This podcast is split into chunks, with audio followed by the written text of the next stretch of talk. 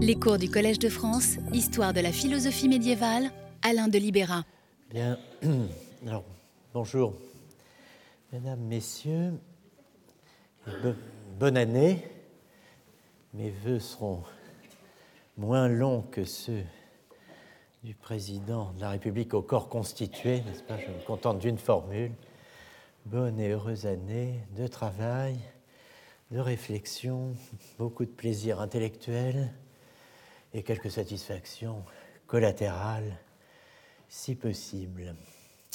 Alors cette année, j'essaie une formule un peu, enfin tout à fait même nouvelle, puisque nous alternerons cours et séminaires, non pas euh, d'une heure à l'autre à chaque séance, mais par euh, bloc, si j'ose ainsi m'exprimer, de deux heures. Donc aujourd'hui, nous aurons deux heures de cours et la semaine prochaine, deux heures de séminaire. La différence entre les deux tenant euh, au sujet traité, puisqu'en réalité, cette année encore, j'ai décidé euh, d'assurer moi-même mon séminaire, c'est-à-dire euh, d'en être, pour ainsi dire, le seul orateur et donc le seul responsable, et donc aussi le seul coupable. Vous pourrez par conséquent trouver un seul interlocuteur à la fin de l'année quand vous aurez à présenter des récriminations éventuelles. J'en suis persuadé. Alors, écoutez, aujourd'hui, nous commençons donc cette première séance de cours intitulée, euh, le cours est intitulé La volonté et l'action. Et euh, aujourd'hui, donc, euh, en deux heures, non sans marquer une petite pause au terme de la première heure, je vais vous présenter un certain nombre de considérations introductives par rapport au thème que nous allons suivre durant ce semestre. La volonté et l'action, c'est la suite de ce que j'avais fait l'année dernière sous l'intitulé Invention Inventio Subjecti, l'invention du sujet moderne. Donc je vous rappelle le thème général, euh, la question du sujet et euh, la formulation euh, de la difficulté qui est celle que j'essaie de suivre, d'élucider, de serrer tout au long de ces séances. Comment le sujet pensant ou, si l'on préfère, l'homme en tant que sujet et agent de la pensée, est-il entré en philosophie? Cette année, j'ajoute, l'homme en tant que sujet et euh, agent du vouloir. Passons donc de la pensée au vouloir. Notre euh, problème, donc, est euh, de penser et de tracer la rencontre de ce que j'appelle la subjectivité, avec le vide subjectivité entre parenthèses, la rencontre de la subjectivité et de l'agence, agency, action. La première rencontre entre subjectivité et agence, nous l'avons abordée l'an dernier en traitant du sujet de la pensée, la pensée étant considérée euh, comme une action ou une activité, selon euh, la formule de Fénelon, euh, assurant, je cite Fénelon, que penser, c'est agir, c'est faire, c'est avoir quelque chose. Agir, faire, avoir quelque chose. Cette formule de Fénelon qui est analysée dans le livre que j'ai publié l'année dernière sous le titre de La double révolution. Nous avons l'an passé donc euh, étudié euh, le syllogisme du grammairien, articulant ce que Nietzsche appelle la superstition des logiciens, encore appelée par lui superstition du sujet et superstition du je ou du moi. Nous avons fait cela en comparant le texte original du paragraphe 17 de Par-delà bien et mal, Jenseits von Gut und Böse, avec deux traductions.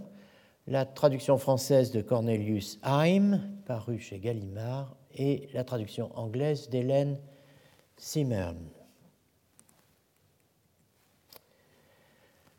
Le syllogisme du grammairien, majeur, mineur, conclusion, dans l'allemand de Nietzsche, Denken ist eine Tätigkeit, zu jeder Tätigkeit gehört einer, der tätig ist, folglich, folglich il y a quelqu'un qui pense. Euh, penser est une activité, toute activité comporte quelqu'un qui est actif, donc il y a quelqu'un qui pense quand ça pense.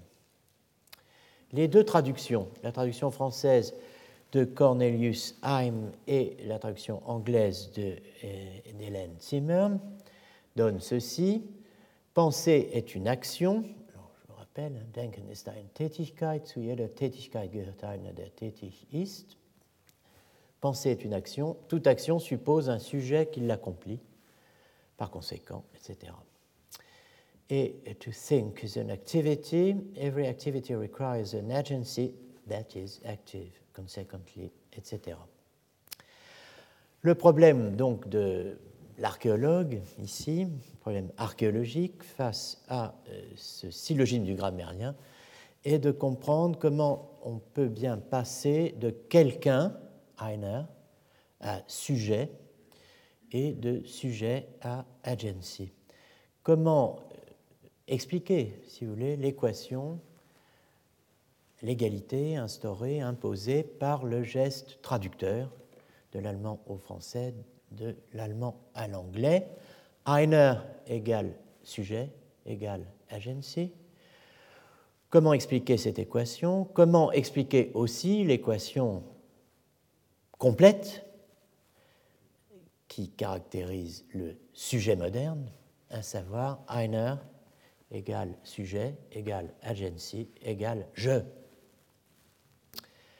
Quelqu'un, sujet, agent, je. Eh bien, cette, cette équation qui suppose accomplit la euh, mise en équation de la subjectivité et de l'égoïté, Ichheit, egoity, plusieurs fois décrite par Heidegger, et euh, qui pose à l'archéologue une double question. Quand Comment? Quand cela s'est-il produit? Comment Eh bien, à laquelle, cette question à laquelle, cette double question à laquelle Heidegger répond, à l'âge classique, avec Descartes. Puisque, selon la thèse euh, d'un célèbre texte intitulé La métaphysique comme histoire de l'être, publié euh, en 1941 dans le second euh, volume du Nietzsche, c'est chez Descartes que, pour la première fois, dit Heidegger, subjectum, sujet, et ego, je, subjectivité, subjectität et égoïté, Ichheit, ont acquis une signification identique. Voici un des textes de Heidegger deux textes en l'occurrence, extraits tous deux de ce second volume du Nietzsche. Le premier dit ceci, l'être au cours de son histoire en tant que métaphysique, c'est-à-dire que la métaphysique est l'histoire de l'être, l'être au cours de son histoire en tant que métaphysique est continuellement subjectité, subjectivité. Mais là où la subjectivité devient subjectivité, subjectivité, Là, le subjectum, sujet, distingué depuis Descartes, l'ego a une primauté en divers sens. Je ne mentionne ici, je n'en ai donné dans la citation que je fais du texte qu'un seul. Hein. L'ego, le je, est l'étant le plus vrai, le plus accessible dans sa certitude. Et deuxième extrait, par Descartes et depuis Descartes, l'homme, le moi humain, devient d'une manière prééminente le sujet dans la métaphysique. La graphie subjectivité, qui n'est pas de Heidegger, hein, mais de moi, indique la provenance de la subjectivité moderne. Le fait que, comme le dit Heidegger, la subjectivité est un mode de la subjectivité. Cette graphie indique la substantification du sujet, son assimilation à un quelque chose, un sujet au sens ancien du terme upokaimenon, celui d'étant sous la main, de forehandedness, de choses réelles, aliquid, et de porteur ou de substrat d'accident. Cette graphie indique ce qui fait du sujet ce qui répond à et ce qui répond de la question quid. La subjectivité est un mode de la subjectivité. Hein.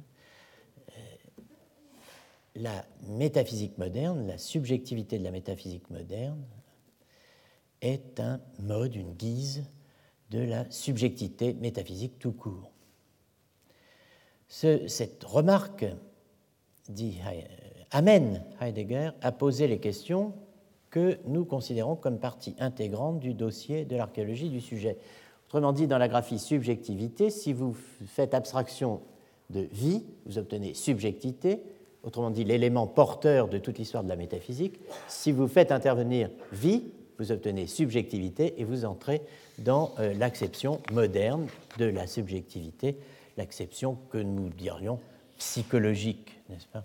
Alors que subjectivité désigne une structure métaphysique plus large. Donc comment passe-t-on de subjectivité à subjectivité? Voilà le problème.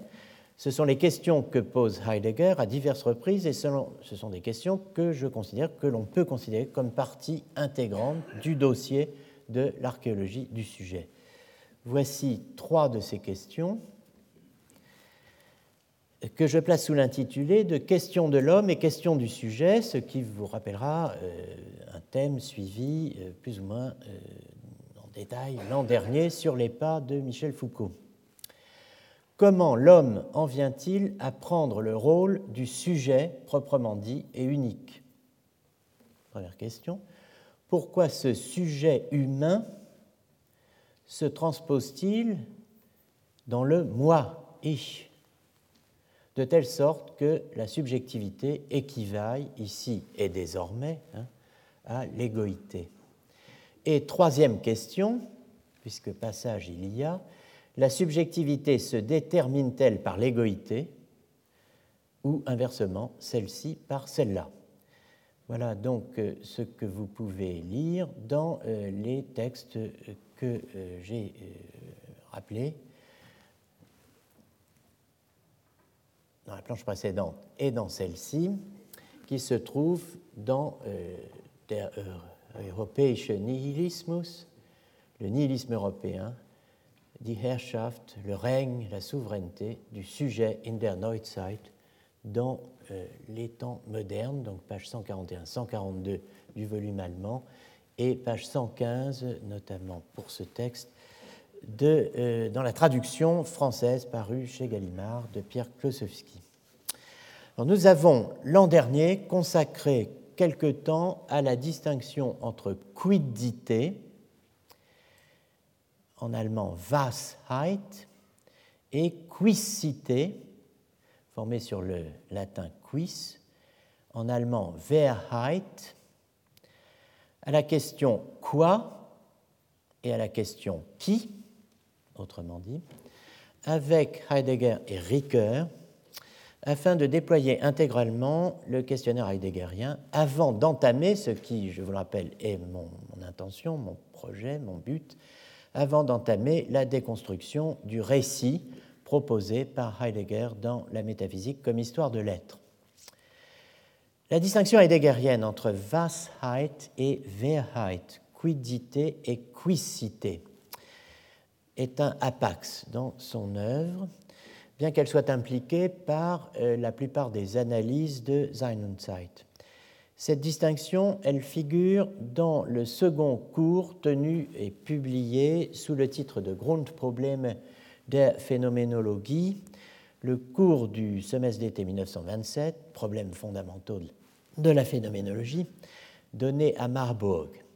Donc 1927, c'est l'année de publication de Sein und Zeit. Ce texte figure actuellement dans le tome 24 donc de Gesamtausgabe et euh, le voici dans la traduction française de Jean-François Courtine, paru là encore chez Gallimard euh, en 1985. Quidité et quicité. La réalité. Realitas ou quiditas. On pourrait presque s'arrêter pour faire un séminaire sur cette équivalence, n'est-ce pas, entre réalité et quidité. la teneur quiditative d'une chose, c'est sa réalité. Vous voyez que là encore, euh, il faut se méfier du sens obvi des termes. Pour nous, réalité signifie réalité effective. Ce qui existe effectivement, euh, eh bien non, euh, cela se dit en allemand Wirklichkeit, et realitas est exactement à l'opposé de l'existence. Hein. La réalité ou quidité est ce par quoi on répond à la question qu'est-ce qu'une chose? Quid est stress Qu'est-ce que cette chose? De quoi s'agit-il? Les temps que nous sommes nous-mêmes, nous hommes, le Dasein, l'être là, comme il apparaît immédiatement, ne peut jamais être visé comme tel à travers la question qu'est-ce que? Nous ne trouvons accès à cet étang que nous sommes hein, qu'en demandant qui est-il?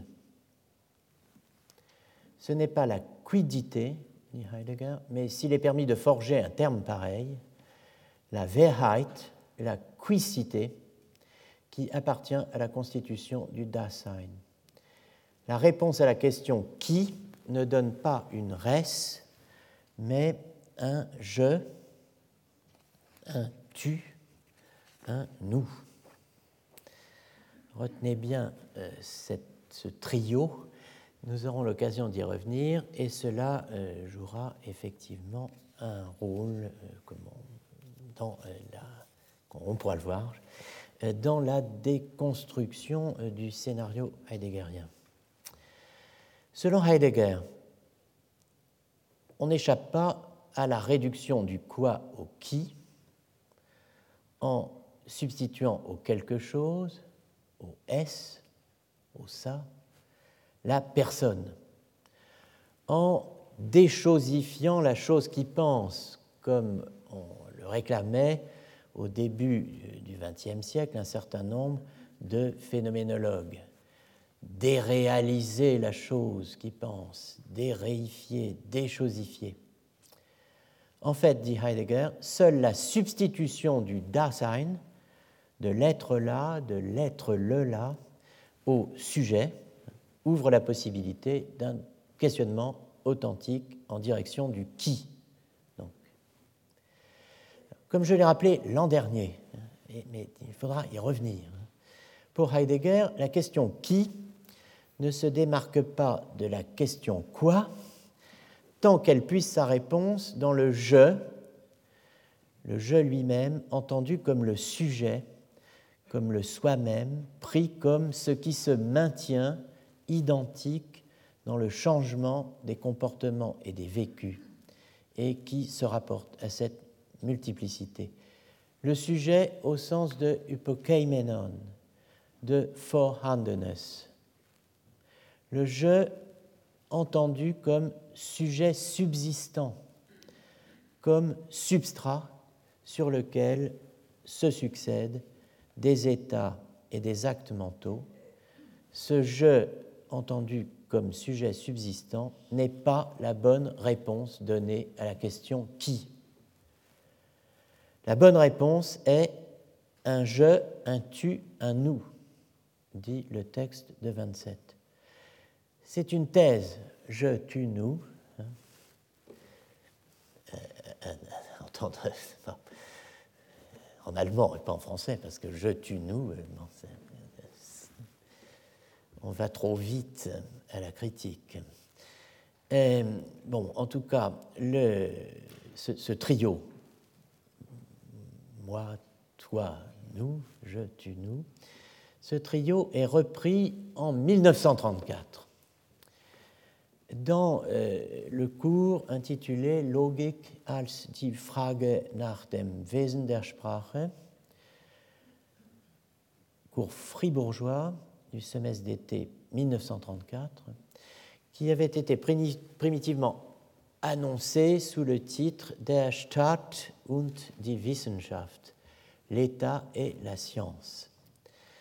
je vous rappelle que 34 est l'année du rectorat euh, de Heidegger et euh, une des choses que nous ferons, pas aujourd'hui mais dans un futur proche, sera euh, de comparer le texte de 27 sur le je, le tu et le nous avec le texte de 34 sur le je, le tu et le nous, notamment sous le rapport de l'assignation d'un référent au nous. Beaucoup de choses se disent de manière apparemment insignifiante, et en fait là se dit quelque chose de très important euh, sur ce que Heidegger a euh, obstinément tu par la suite, n'est-ce pas? Nous y reviendrons. En tout cas, le passage du Moyen Âge à la modernité. On pourrait le présenter, si l'on voulait, comme un passage du règne du quoi, de la quidité, à euh, l'empire du qui, ce serait tentant, c'est tentant, on pourrait le penser, on peut peut-être le penser, on peut même être tenté de poser que ce passage du règne du quoi au règne du qui, s'agissant de l'homme et de l'être de l'homme, hein, s'opère effectivement avec Descartes et, euh, en l'occurrence, avec la position de ce que Vincent Carreau dans son euh, très beau livre intitulé L'invention du moi, nomme la Wehrfrage, la question du qui, hein, de la quicité, cartésienne, la Wehrfrage cartésienne.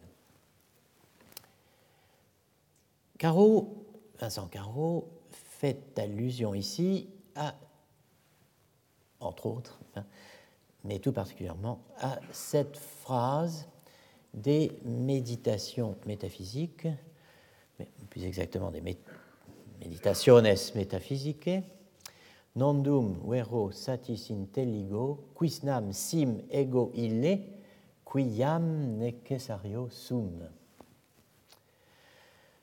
Ce, cette phrase euh, qui, euh, à travers ce qui, ce qui, hein, mais la grammaire à la torture, puisque pour bien faire, si je puis dire, euh, il faudrait traduire, mais je ne comprends pas bien encore qui suit ce jeu qui déjà nécessairement suit. Ça paraît un petit peu bizarre comme formule, et de fait, Vincent Carreau signale la chose de manière parfaite, n'est-ce pas? Il écrit syntaxe inouïe et rigoureusement intraduisible en français. Il est masculin, ego substantivé, qui gouverne le verbe sum à la première personne. Effectivement, euh, cela met la grammaire à la torture, et euh, cela met tellement la grammaire à la torture que ce quis, ce qui, eh bien, chacun s'acharne à l'entendre comme un quid, comme un quoi, à commencer par les traducteurs de Descartes, et primum inter pares, eh bien, le duc, monsieur le duc de Luynes, n'est-ce pas, le duc de Luynes, qui euh, traduit donc nondum verum satis intelligo quisnam sim ego ille quiam necessario sum, mais je ne connais pas encore assez clairement ce que je suis, virgule, moi qui suis certain que je suis. Bon, il se passe quelque chose là, c'est certain. Mais euh, est-ce suffisant pour euh, dire que le passage du quoi au qui se fait sous la plume de Descartes? Admettons, mais euh, ce mouvement, commencé avec Descartes, peut-être faudra-t-il dire qu'il est déjà achevé, qu'il s'est déjà achevé, qu'il est en train de s'achever, qu'il s'achève sous nos yeux, dans la mesure où, comme nous l'avons vu euh, l'an dernier, dans Soi-même comme un autre, Ricoeur décrit ce qu'il appelle l'absorption du qui dans le quoi, du quis dans le quid, culminant, selon lui, euh, de nos jours dans ce qu'il appelle l'occultation du qui par le quoi et le pourquoi, hein, qui fait basculer, je cite, la problématique de l'action du côté, c'est très important pour la suite de nos travaux, du côté euh, d'une ontologie de l'événement anonyme. Donc il y aurait euh, dans la philosophie analytique, tout particulièrement selon Ricoeur, euh, un mouvement de bascule de la problématique de l'action dans une ontologie de l'événement anonyme, dans la mesure où le qui serait occulté par le quoi et le pourquoi. Nous avons évoqué cela l'an dernier. Euh, personnellement, je ne trancherai ni en faveur de la première ni de la seconde hypothèse, puisque je voudrais simplement vous dire que le passage du quoi au qui n'est pas du tout constitutif de la modernité, ni opéré chez Descartes et seulement chez Descartes.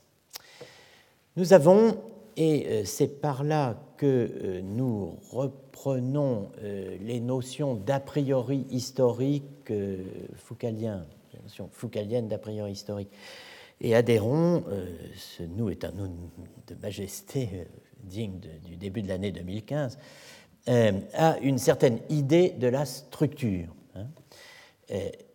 Nous avons posé l'an dernier que l'articulation du quoi et du qui, articulation, était une donnée originaire, que la question du sujet s'articulait originairement dans un complexe de questions, le complexe du sujet, de la subjectivité, dont une partie pouvait être tracée, renvoyée, rapportée à la tradition interprétative de l'Alcibiade et l'autre partie à la tradition, aux traditions interprétatives du De Anima les deux se rencontrant au Moyen Âge et s'entremêlant de façon croissante au Moyen Âge.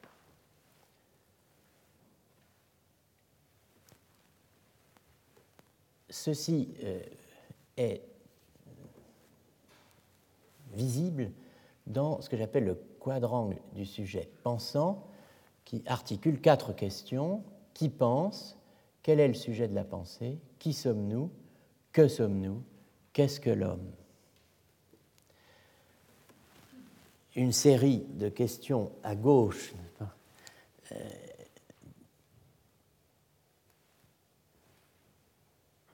sont posées à l'aide du qui, ce sont des questions qui, les questions de la colonne de droite sont des questions qui relèvent en gros du quoi? Bon, mais nous allons voir. Question du moi ou du je. Question du sujet et question de l'homme sont originairement articulées.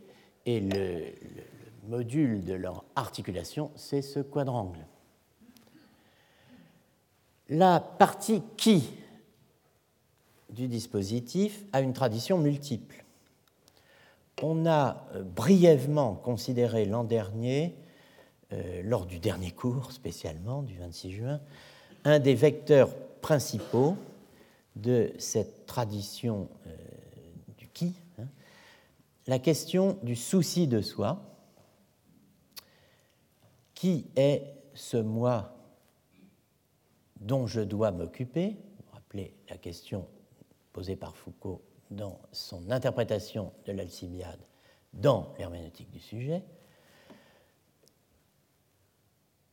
Et euh, on pourrait dire aussi, qu'est-ce que ce moi dont je suis censé m'occuper Ce qui fait qu'une oscillation, une faille, un couplage du qui et du quoi se trouverait dans, euh, au cœur même de la euh, question du souci de soi, hein, la question qui par excellence. La partie quoi du dispositif, quel est le sujet de la pensée, que sommes-nous, qu'est-ce que l'homme, a également une traditions multiples. Il ne faut pas croire, il ne faudrait pas croire que la partie platonicienne du dispositif soit ou fut la partie gauche qui pense qui sommes-nous, et que la partie aristotélicienne fut ou soit la partie droite. Il n'y a pas une opposition entre qui pense, qui sommes-nous d'un côté, et quel est le sujet de la pensée, que sommes-nous, qu'est-ce que l'homme de l'autre, comme si le qui revenait à Platon et le quoi euh, revenait ou dû revenir à Aristote. Il y a des réponses platoniciennes et des réponses aristotéliciennes aux deux séries de groupements, groupement vertical, groupement euh, horizontal. Hein. et euh, on voit bien que les questions s'impliquent mutuellement, c'est ce que notent ces signes, ces flèches bidirectionnelles, et articulent qui quoi au premier étage, qui quoi au deuxième. Ces questions s'impliquent mutuellement, le qui et le quoi s'impliquent mutuellement. La question d'un passage en diagonale restant à explorer. La question qu'est-ce que l'homme? est antérieure à celle du sujet de la pensée. Est-elle antérieure à celle du sujet? Nous avons, contre la datation problématique héritée de Foucault, faisant commencer la question de l'homme à celle de l'anthropologie, avec Kant, et la question du sujet au XVIe siècle, avec le rejet de toute médiation entre l'homme et Dieu caractéristique du protestantisme, nous avons plaidé pour leur inséparabilité vue du Moyen Âge. Il nous faudra cette année, évidemment, aller plus loin. Sous la forme Que sommes-nous? la question de l'homme inclut le sujet hypokaimenon, le sujet d'attribution. Mais qu'inclut le qui de qui sommes-nous À quoi elle s'oppose Que sommes-nous Qui sommes-nous? C'est ce qu'il faut déterminer. On a l'an dernier donné une première réponse en termes de sujet d'imputation. Entendant par sujet d'imputation, avec Scheller et Ricoeur, un sujet capable de s'attribuer à lui-même ses actes, un sujet dit responsable. Un sujet aussi capable d'attribuer à d'autres lui-même la même capacité d'auto-attribution ou d'imputation de ses propres actes. Cela nous a conduit de Peter Strawson à Pierre de Jean Eulieu, d'aujourd'hui au Moyen Âge, et de Pierre de Jean Eulieu à Peter Strawson, du Moyen Âge à aujourd'hui. En fait, cet ensemble de questions sur le sujet et la subjectivité est ce que d'un mot j'appelle l'attributivisme, nous a conduit, nous a reconduit à l'action, à l'acte, à l'agent. On a évoqué l'an dernier le dispositif où s'articulent subjectivité et agence. Les quatre thèses qui, euh, archéologiquement, articulent en général le euh, dispositif du sujet-agent. Toute action requiert un agent, alpha. Bêta, toute action requiert un sujet, Gamma, toute action requiert un agent qui est un sujet. Et enfin, delta, euh, toute action requiert un sujet qui est son agent. mais, et ce sont deux questions que je note ici, euh, Q1 et Q2, question 1 et question 2. Quelle est la notion de sujet qui permet de passer de bêta, autrement dit, toute action requiert un sujet, couplé à alpha, à gamma et delta, c'est-à-dire un sujet susceptible de s'accommoder de l'agence, un sujet qui ne soit pas simple substrat passif de propriété physique, mais au contraire sujet capable d'agir, de produire des effets par lui-même et de lui-même. Quelle est la notion de sujet qui permet de passer de bêta aux deux autres? Deuxième question, quelle est la notion d'agent qui permet de passer de alpha, toute action requiert un agent, couplé à bêta, à gamma et delta, c'est-à-dire un agent susceptible de s'accommoder de la subjectivité. On a partiellement fixé ce que devait être un tel sujet, le sujet permettant de passer de bêta à gamma et delta. Je l'ai dit il y a quelques instants, un sujet capable d'auto-imputation, capable de se reconnaître lui-même comme l'auteur de ses propres actes. Mais euh, on n'a pas vraiment dit ce que devait être un sujet capable d'auto-imputation. Qu'est-ce qui nous rend capable de nous imputer à nous-mêmes nos propres actes? Cela reste à faire. On ne l'a pas vu, on n'en a rien dit. Et on n'a pas même commencé d'élaborer la notion d'agent permettant de passer de alpha, toute action requiert un agent, à gamma et delta, c'est-à-dire un agent susceptible de s'accommoder de la subjectivité. Cela reste à faire et même à commencer. On ne peut le faire, on ne peut pas le faire, on ne le fera pas en restant dans les strictes limites du dispositif décrit ci-dessus, c'est-à-dire celle du quadrangle ou du sujet pensant. Pour une bonne et simple raison, c'est que ce dispositif a évolué. On a déjà dit que les complexes de questions et de réponses euh, concernant le sujet et la subjectivité avaient évolué au long du Moyen Âge en liaison avec les modèles médiévaux de la psyché, de l'âme dans la mesure où, par exemple, et premièrement, de nouvelles questions étaient apparues par rapport à celles euh, que l'on traitait euh, dans la foulée, si j'ose ainsi m'exprimer, d'Aristote au début du XIIIe siècle. De nouvelles questions étaient apparues au cours des polémiques anti-avéroïstes, ou avéroïstes et anti-avéroïstes, concernant l'unité de l'intellect. De nouvelles questions étaient apparues au cours des polémiques thomistes ou anti-thomistes concernant l'unité ou la pluralité des formes. Deuxièmement, et euh, également, la psychologie d'Aristote, ce qu'on appelle la psychologie d'Aristote, a subi au long du Moyen Âge des changements profonds. Par exemple, au XIVe siècle, la notion aristotélicienne de perception sensible est devenue intellection du singulier. Troisièmement, la psychologie et l'anthropologie philosophique médiévale ont fait une place croissante à la considération de ce qu'on appelle aujourd'hui les émotions. Donc, à s'en tenir à simplement ces trois facteurs, on voit qu'il y a là euh, de puissants éléments d'évolution eux-mêmes en interaction.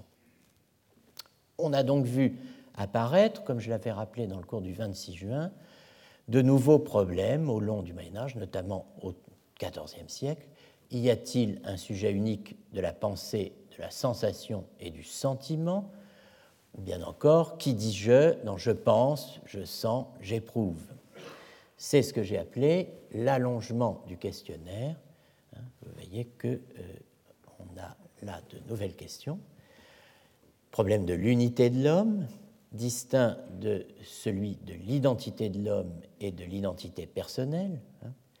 Est-ce le même sujet qui pense, qui sent et qui éprouve selon la réponse, euh, on répondra euh, à ce problème très général qu'est celui de l'unité de l'homme. Donc le problème de l'unité de l'homme, distinct d'eux mais lié à celui euh, de l'identité de l'homme et d'identité personnelle, que j'ai abordé dans le livre, le tome 2 de l'archéologie du sujet intitulé La quête de l'identité. Des formulations donc standards de ce problème de l'unité de l'homme vous les avez euh, au bas à droite euh, de, euh, du dispositif qui s'étoffe, vous voyez, au cours des années. L'homme est-il un être par soi? L'homme est-il un agrégat? Ce sont les questions qui sont encore débattues durant la querelle d'Utrecht par Descartes. Donc l'angle d'attaque qui sera le nôtre cette année ne sera pas celui qui a été euh, le nôtre l'année dernière. L'angle d'attaque qui sera le nôtre euh, sera euh, cette année lié à une série de questions qui naturellement peuvent se raccorder au dispositif précédent, mais qui en génèrent, qui en engendrent d'autres et qui entretiennent des rapports originaux avec leur propre réseau de concepts. Ces questions vont à la fois et ne vont pas euh, de soi. Le titre du cours de cette année est La volonté et l'action. Ce titre laisse entendre des questions du type de quel est le sujet de l'action? Quel est le sujet de la volonté? Question qui prendrait la place de quel est le sujet de la pensée? Mais aussi, euh, ce titre, La volonté et l'action, laisse entendre, euh, je ne dirais pas espérer, euh, des questions du type de Y a-t-il un sujet unique de la pensée et de la volonté?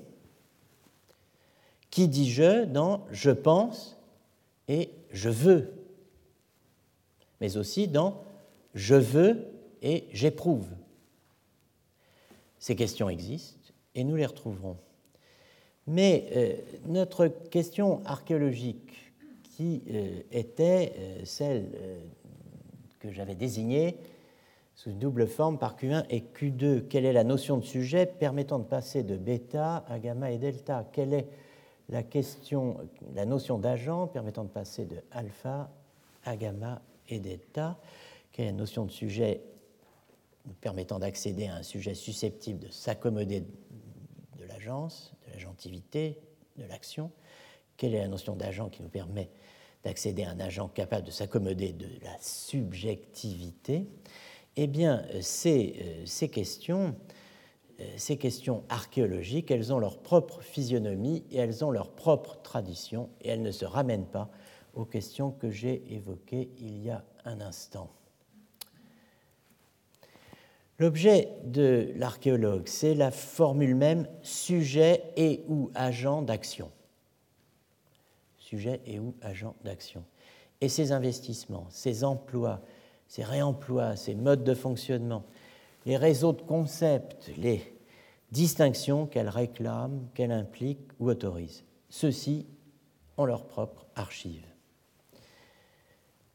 Selon Foucault, Platon a inventé le sujet grâce à la crésis, à savoir, le sujet, c'est l'âme uniquement en tant qu'elle est le sujet de l'action, l'âme en tant qu'elle se sert du corps, des organes du corps, de ses instruments, etc., écrit-il, en vue d'elle-même. Le sujet platonicien, dit Foucault dans l'herméneutique du sujet, c'est l'âme sujet, qui n'est pas l'âme substance, mais, écrit-il, le sujet de la crésis. Avec les stoïciens, la crésis vient au centre de la théorie et de la pratique du souci de soi. S'occuper de soi-même en tant que l'on est sujet de la crésis, avec toute la polysémie du mot, sujet d'action, de comportement, de relation, d'attitude. C'est de cela qu'il est question, écrit Foucault. Comme euh, je l'ai dit l'an dernier, Foucault introduit la notion de sujet chez Platon, où elle n'est pas. Est-ce à dire qu'il n'y a pas de sujet de la crésis Voilà une des questions que nous aborderons cette année. Pour ce faire, il nous faudra remonter au père grec et à la christologie, comme je l'annonçais dans ma leçon inaugurale. Crécis, usage. C'est pourquoi j'ai titré L'âme usagère, hein, l'âme qui use de. Dans Naissance du sujet, j'ai posé que le problème de l'archéologie du sujet était de tracer comment le sujet d'attribution devient le suppôt d'action le passage du sujet au suppôt. Voilà ce qui est en question. Le suppôt, c'est le sujet agent. Le suppôt est un terme de théologie trinitaire et de christologie. Mais c'est aussi un terme de logique, un terme de grammaire, et enfin, et je serais tenté de dire pour ce qui nous occupe cette année, et surtout, c'est un terme de la théorie de l'action et de la volonté. Mais, chose remarquable, comme on le verra cette année, rejoignant Foucault par un biais inattendu, le suppôt en tant que sujet agent n'est rien d'autre que le sujet de la crésis, sujet d'action, mais aussi sujet voulant, d'un mot usager d'action, usager de volonté. Un usager d'action, un usager de volonté, un usager. Certes, ce n'est pas l'idée de sujet-agent qui vient à l'esprit lorsque l'on entend en français le mot usager, qui, au pire, euh, évoque l'idée d'une personne coincée dans les transports en commun, euh, réduite à l'immobilité par un mouvement social. Mais au mieux, ce mot usager évoque l'idée euh, d'une personne qui a droit d'usage, comme on dit, et plus communément ou plus simplement d'une personne qui utilise quelque chose. Pourtant, c'est bien avec cette notion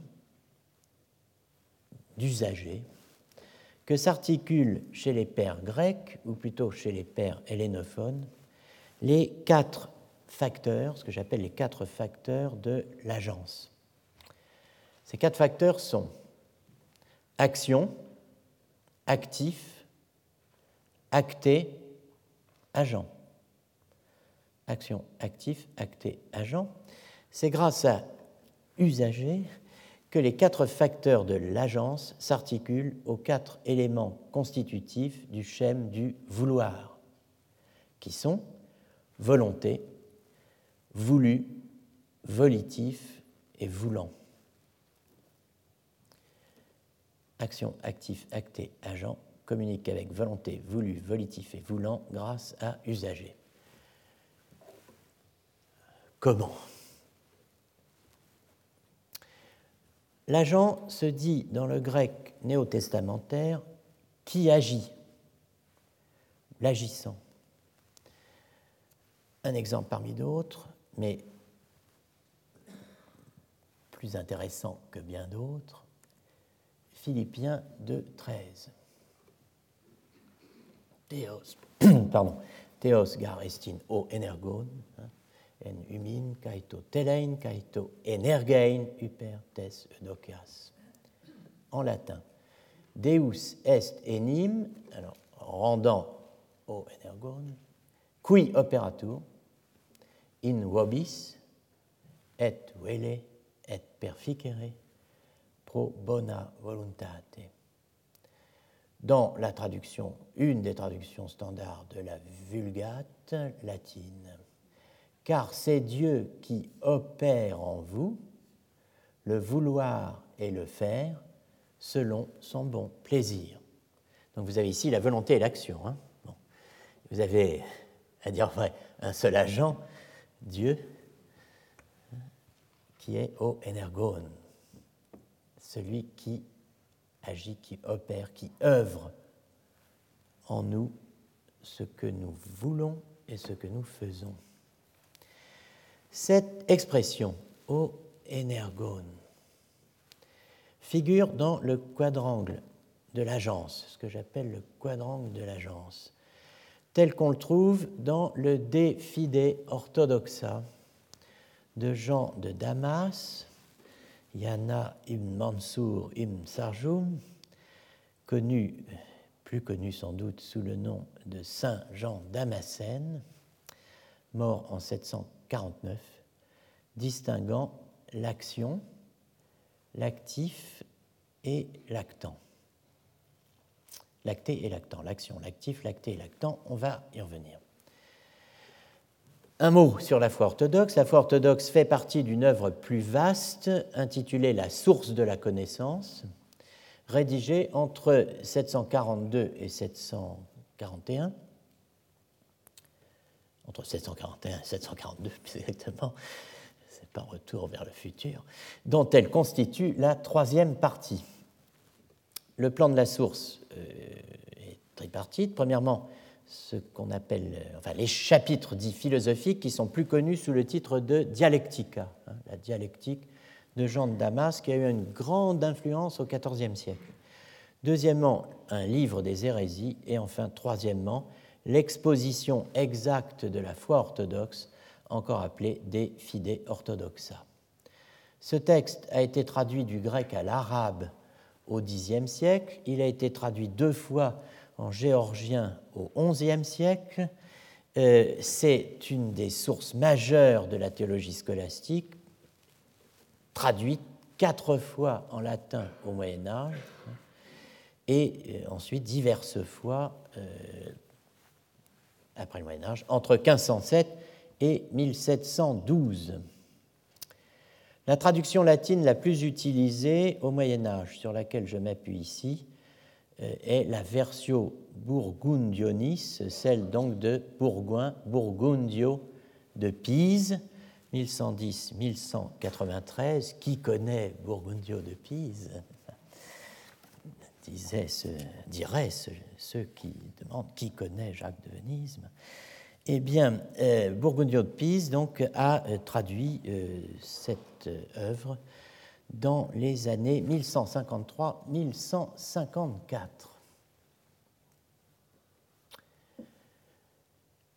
Le quadrangle de l'agence? Voilà d'abord le texte en français, euh, mon français, de, enfin, du latin de Burgundio, avec entre parenthèses le grec. Notons qu'autre est l'opération energeia. Autre, l'opératif, energeticon. Autre, l'opéré, energema. Et autre, l'opérant, o energon. Siendum autem quod aliud est energia, dit Burgundio. id est actio. Et aliud energeticon, id est activum. Et aliud energima, id est actus et aliud energon id est agens.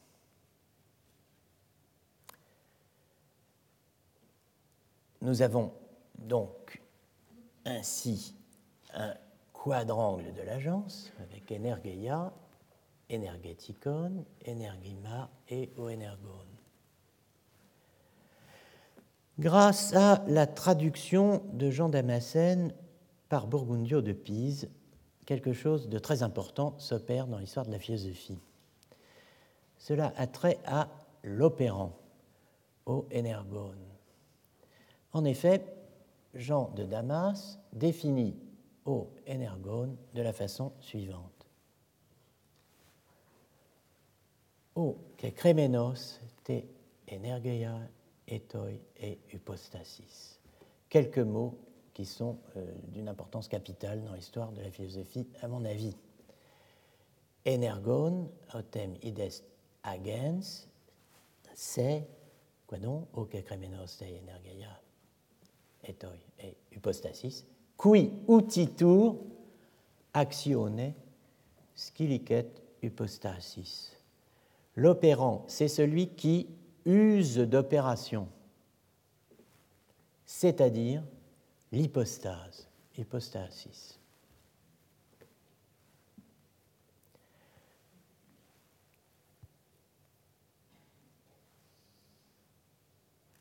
Voilà donc les quatre facteurs de l'agence et voilà ce qui se passe donc euh, avec Burgundio de Pise. Il met en contact les latins dès le XIIe siècle avec une définition de l'hypostase comme agens qui utitur actionné, un agent qui use d'action, un agent qui use d'opération, un opérateur qui use d'opération, un usager d'action, d'opération. Donc ces quatre facteurs de l'agence hein, sont euh, donc euh, les suivants, energeia, energeticon, energema, o, energon. Euh, cette distinction s'articule par le biais de l'hypostase, maintenant, à ce que j'appelle le quadrangle de la volonté. Donc le quadrangle de l'agence s'articule au quadrangle de la volonté. lequel distingue la volonté, le volitif, le voulu et le voulant. Voici le quadrangle de la volonté. Télésis, télétikon, téléton, okekremenos, tei, télései.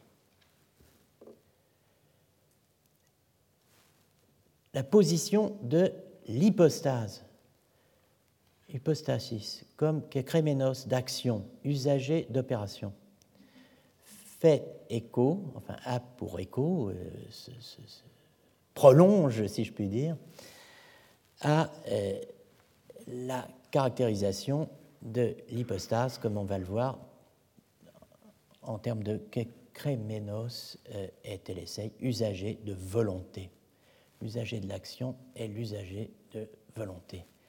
Le sujet de l'action, c'est le sujet volontaire. Hein. celui qui recourt à, à l'action et celui qui recourt à la volonté, qui se sert de. Hein.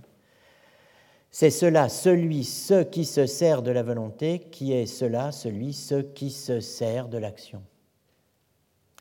L'hypostase est du côté du vouloir, hein, en tant qu'usagère.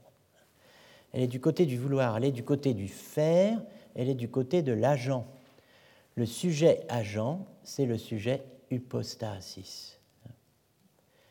Le sujet de l'action, donc, c'est le sujet du vouloir, cet usager, n'est-ce pas, c'est bien ce que Foucault appelait le sujet de l'usage, le, sujet de la crésis. Peut-on parler de sujet? J'ai dit usager, mais pourquoi parler de sujet? Ben, Il faudrait peut-être mieux dire le sujet de l'action, du vouloir, de la crésis, l'agent, l'usager, le kekremenos, c'est l'hypostase. Précisément, hein, et on ne manquera pas de revenir sur ce texte, Jean de Damas définit le téléton, je n'ai pas dit le téléton, hein, en euh, termes philosophiques comme hypokaimenon. Autrement dit, ce que nous appellerions aujourd'hui objet objet du vouloir, sujet au sens de la subjectivité, hein? ce sur quoi porte le vouloir, alors que l'usager est le sujet au sens de l'agence, ce dont procède le vouloir, son principe.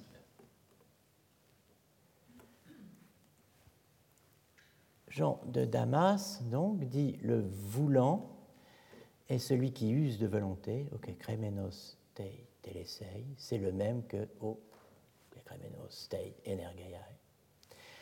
Et, dit-il, il faut bien distinguer, donc, télésis, télein et télétike dynamis, télétikon et téléton, to, te, telesei, upekeimenon par distinction d'avec o que kremenos de telesei, à savoir l'hypostase, à savoir, par exemple, Pierre. Le voulu, téléton, c'est le sujet de la volonté. Le sujet au sens du projacent, du forliegendes, de ce qui s'ouvre ou s'offre au vouloir, son objet. Le voulant, c'est celui qui use du vouloir, c'est son hypostase, c'est le sujet qui veut, c'est l'individu, c'est Petros, Pierre. Vous avez donc ici une distinction à laquelle je tiens beaucoup entre hypokaimenon et hypostasis. En résumé, on a le voulu, l'objet du vouloir, trois, opposé au voulant, au sujet du vouloir, Pierre. L'objet du vouloir, en grec, se dit hypokaimenon, objet. Le sujet du vouloir, celui qui agit, qui veut, se dit hypostasis. Ça ne peut pas être plus clair. Le quadrangle latin, dans la traduction maintenant de Burgundio de Pise, nous donne une différence entre voluntas, vele, virtus, voluntiva, voluntativum, quod potens est vele. D'un côté, la volonté, le vouloir, le mouvement de. enfin, la, la virtus, la faculté volontaire. De l'autre, le voluntativum, ce qui est ben, précisément euh, volontaire, hein, ce, qui est, ce qui peut vouloir. Voluntabile, le subjectum, ce qui est assujetti à la volonté, ce sur quoi elle porte, numéro 3, et quod utitur voluntate, ce qui se sert de la volonté, ce qui utilise la volonté, l'hypostase. On a ici, c'est pourquoi j'insiste sur ce texte, bien que l'on puisse à ce stade en voir toute la portée, on a ici une bonne illustration de ce qui a précédé et de ce qui fonde ce que j'appelle le chiasme du sujet et de l'objet. Autrement dit, le mouvement d'inversion ou de permutation par lequel le latin subjectum a pris le sens subjectif que nous lui connaissons aujourd'hui. Ce mouvement a été décrit plusieurs fois par Heidegger comme la permutation, Verwandlung, le complet renversement de sens qu'auraient connu au seuil de la modernité les mots subjectum et objectum, le revirement, Umkehrung, qui leur a conféré une signification exactement opposée à celle qu'ils avaient au Moyen Âge, les scolastiques appelant subjectum la chose extramentale, que nous appelons aujourd'hui précisément objet, et objectum la représentation mentale que nous disons précisément aujourd'hui subjective. D'où les deux questions que euh, Heidegger pose en 1934, que j'avais euh, euh, mentionnées dans ma leçon inaugurale. Que veut dire que l'homme soit sujet Que signifie sujet? Comment en vient-on à poser de cette manière l'être de l'homme? Deuxième question. Comment et par quel chemin en est-on venu à ce renversement des concepts fondamentaux de la philosophie et que signifie-t-il? Le texte de Jean de Damas, et c'est emblématique de ce que l'on montrera ici, correspond bien aux questions de Heidegger qui sont celles de l'archéologie, mais il nous offre aussi de quoi entamer une déconstruction du scénario de Heidegger. Dans la question posée par Heidegger, il est question des concepts fondamentaux de la philosophie qui sont homme, sujet et être manque un élément essentiel dans cette énumération qui est précisément l'hypostase. Heidegger ne fait pas de place à l'hypostase dans son récit.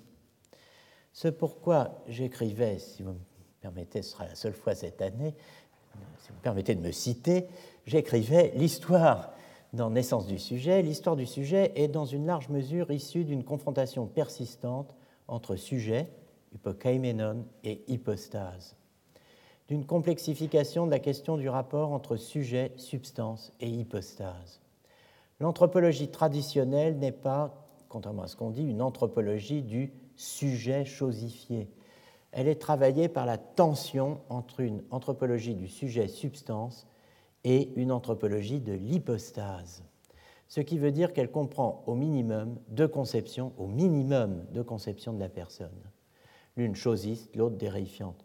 En voyant que la première, Heidegger a fini par rejeter toute l'entreprise philosophique moderne comme un avatar de l'anthropologie et par dénoncer la réduction de la philosophie à l'anthropologie. Cette critique de l'anthropologie, cette critique heideggerienne de l'anthropologie, nous en avons su l'écho l'an dernier en évoquant les pages consacrées au nécessaire déracinement de l'anthropologie et à la mort de l'homme chez Foucault. Je me situe ici dans une autre perspective, fondée sur l'exploration du lien entre christologie et anthropologie, en m'interrogeant avec vous notamment sur ce qu'on pourrait appeler le tournant christologique de l'anthropologie ou le tournant anthropologique de la christologie, mais aussi bien la métaphysique de l'incarnation, qui n'est pas considéré dans ce que Heidegger appelle l'histoire de l'être.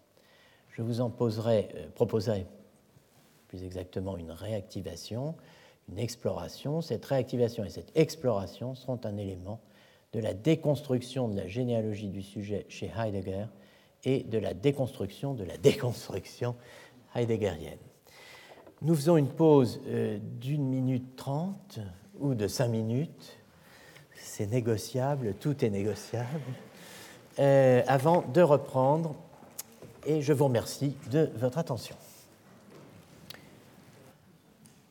Deuxième heure, donc. Nouveau point de départ. Euh, mon point de départ est situé à 26 km au nord de Colmar, à 55 km au sud de Strasbourg, à 12 km à l'ouest de Célestat. On y accède par l'autoroute A35, sortie 17 via Kinsheim ou 18 via Saint-Hippolyte. C'est le château du Haut-Königsbourg, offert par la ville de Célestat à Guillaume II de Hohenzollern en 1899 et restauré par l'architecte Baudot, je pas dit Bobo, hein, euh, Baudot Ebhardt, entre 1900 et 1908. Placé à la frontière ouest de l'Empire, comme le château de Marienburg l'est à l'est, le château donc du Hochkönigsburg possède une curiosité. La cheminée de la salle des fêtes. Sur le garde-feu de la cheminée, on lit en effet, surtout si on a de bons yeux, l'inscription Ach. Ich habe es nicht gewollt. Je n'ai pas voulu cela. D'aucuns attribuent cette phrase à Guillaume II, qui aurait voulu marquer dès 1915 sa désapprobation du bain de sang dans lequel l'Europe, le monde, se trouvait plongé. En fait, cette grille n'a été forgée, semble-t-il, qu'en 1917, sans avoir été, semble-t-il toujours, commandée par l'empereur. Mais il n'y a pas de fumée sans feu. Frédéric Guillaume, Victor Albert de Hohenzollern, a bien exprimé son regret.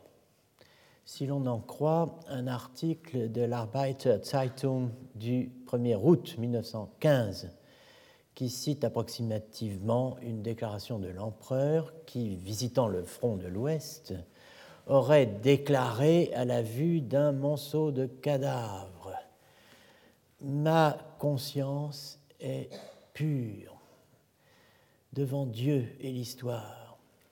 Je n'ai pas voulu la guerre.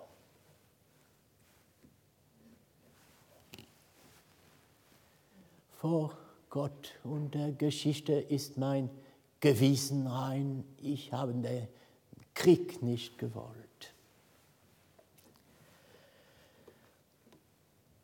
C'est en tout cas la phrase Ich habe es nicht gewollt, je n'ai pas voulu cela, que reproduit une abondante production de cartes postales de propagande montrant l'empereur casque à pointe à la main, tête inclinée, devant euh, la tombe qu'on imagine fraîche d'un euh, soldat tombé au front.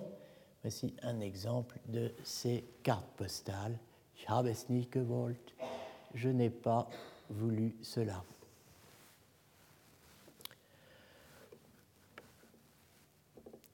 Je n'ai pas voulu cela. On retrouve la phrase qui s'en étonnera, dans l'extraordinaire, torrentielle et folle pièce de théâtre de Karl Kraus, publiée sur son journal Fackel entre 1915 et 1922 sous le titre Die letzten Tage der Menschheit, les derniers jours de l'humanité. Elle figure en conclusion, terrible, lugubre, comme dernière réplique de la pièce, véritable mot de la fin. Stimme von oben, der Sturm gelangt, die Nacht verwillt, zerstört ist Gottes Ebenbild. Zerstört ist Gottes Ebenbild. Großschweigen, die Stimme Gottes, ich habe es nicht gewollt. Dernier jour de l'humanité, scène finale, une voix d'en haut, l'assaut a réussi dans un combat furieux et détruit ce qui fut à l'image de Dieu. Grand silence, la voix de Dieu, je n'ai pas voulu cela.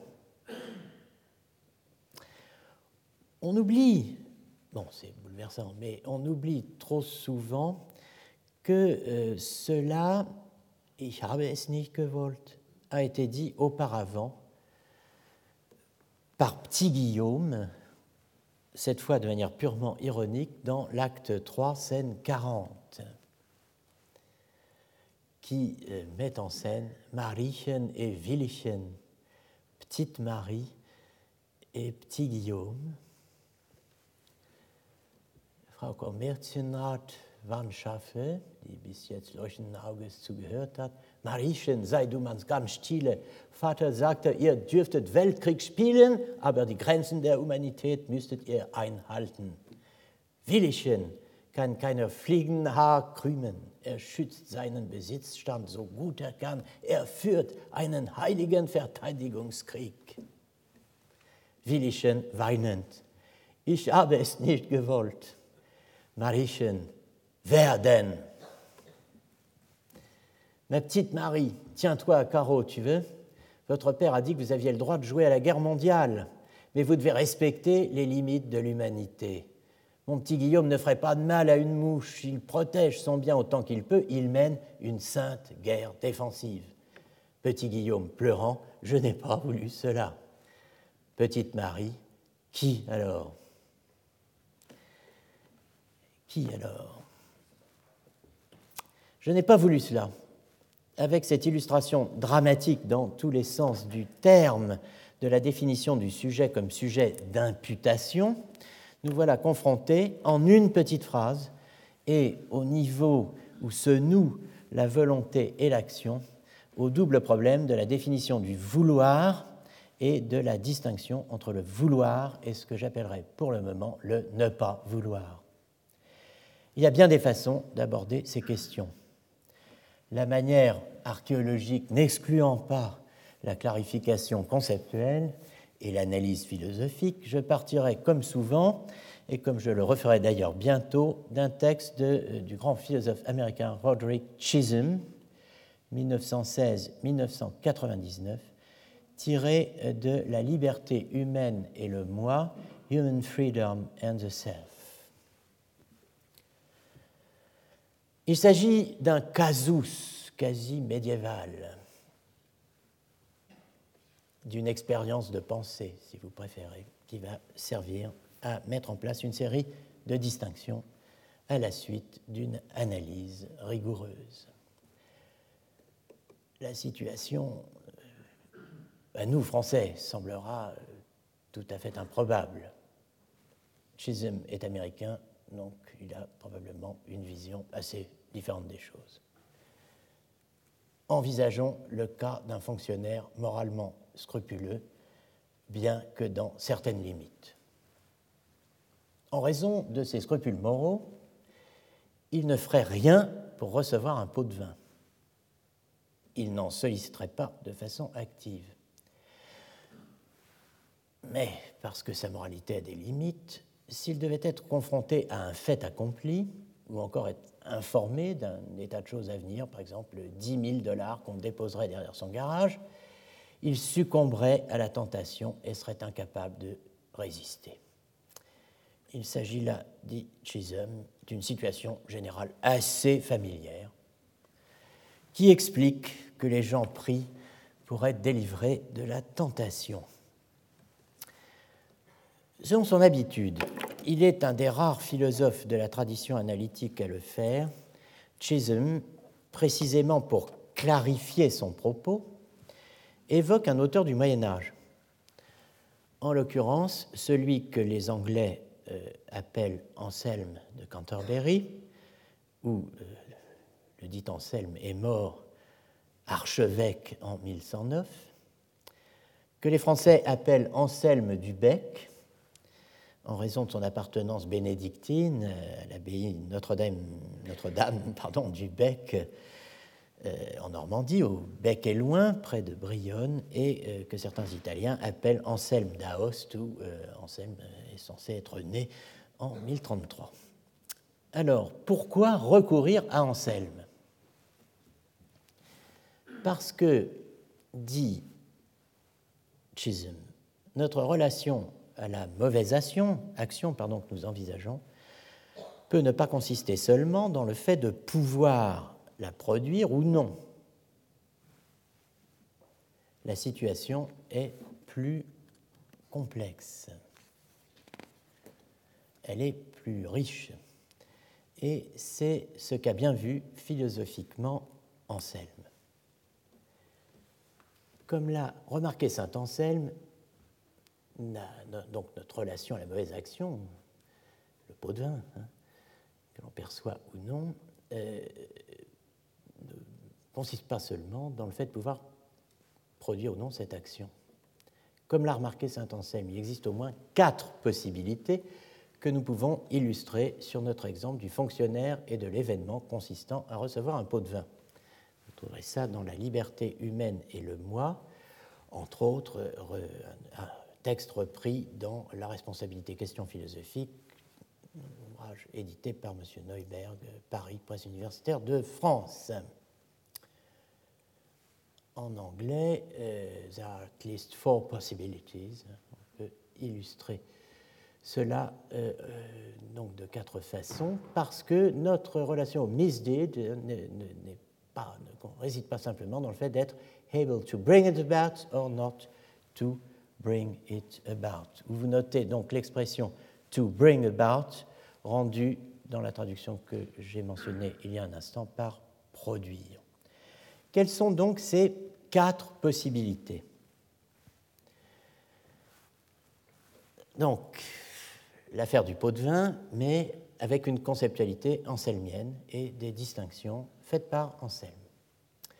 Première possibilité, le fonctionnaire peut être capable de produire lui-même l'événement, ce qui dans le latin d'Anselme se dirait facre esse, auquel cas il se causerait activement lui-même à recevoir le pot de vin.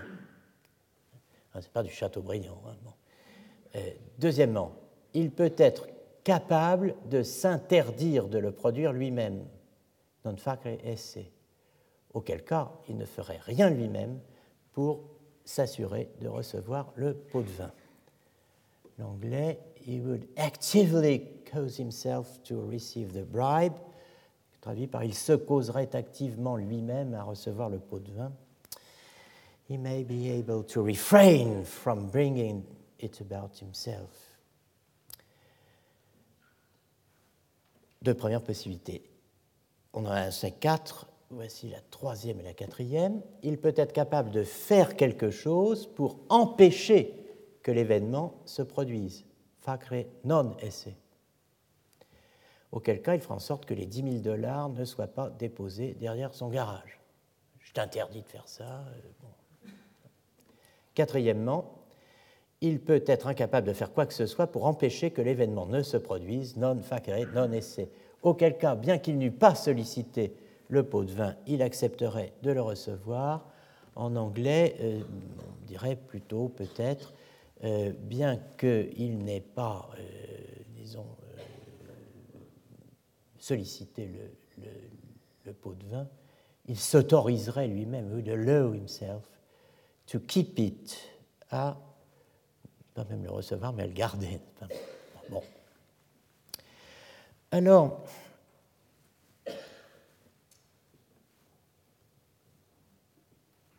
il se causerait activement lui-même à recevoir le pot de vin. Euh, je disais que ça n'était pas du Châteaubriand, c'est pas très beau, effectivement. Euh, bon, mais que dire? L'idée, c'est que ce fonctionnaire indélicat ferait tout le nécessaire, ferait ce qu'il faut, ferait tout pour recevoir le pot de vin, n'est-ce pas? Mais bon, il faut malheureusement garder le mot causer pour des raisons qui vont euh, apparaître rapidement. Dans l'exemple que nous euh, avons évoqué, donc avec Chisholm, Chisholm insiste sur le fait que le fonctionnaire peut résister à la tentation indiquée par un, produire lui-même l'événement,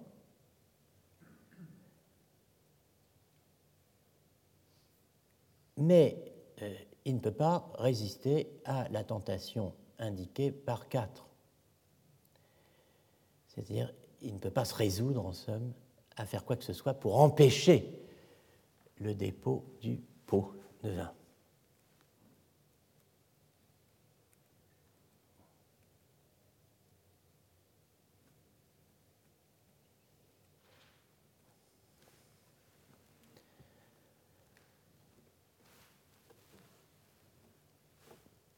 Le recours à Anselme ne doit pas étonner. L'auteur du Monologion est certainement l'un des auteurs les plus proches de l'analyse philosophique telle que l'entendent et la pratiquent beaucoup de modernes. Dans le cas présent, la source de Chisholm est un texte peu connu, ou disons moins connu, que les grands classiques que sont devenus le Monologion, le Proslogion ou le De Grammatico.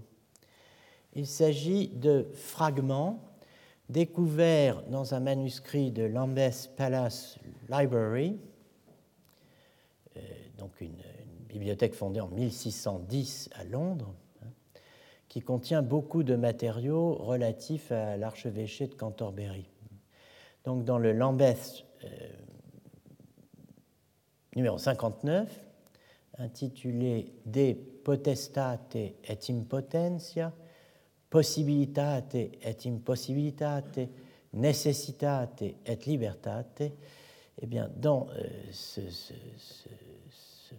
manuscrit, sous ce titre, on trouve un certain nombre de fragments, donc sur la puissance et l'impuissance, la possibilité et l'impossibilité, la nécessité et la liberté. On trouve un certain nombre de fragments qui ont été, enfin, découverts donc en 1936 et publié par le grand éditeur d'Anselme, Schmidt, sous le titre donc de Lambeth Fragments.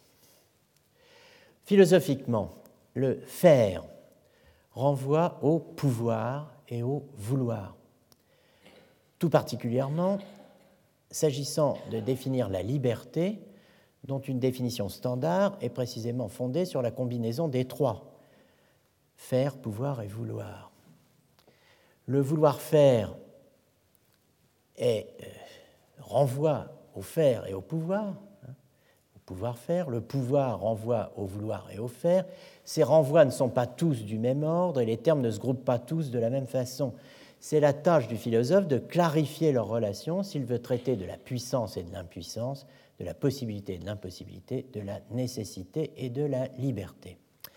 Anselme, dans les fragments dont nous disposons, part du faire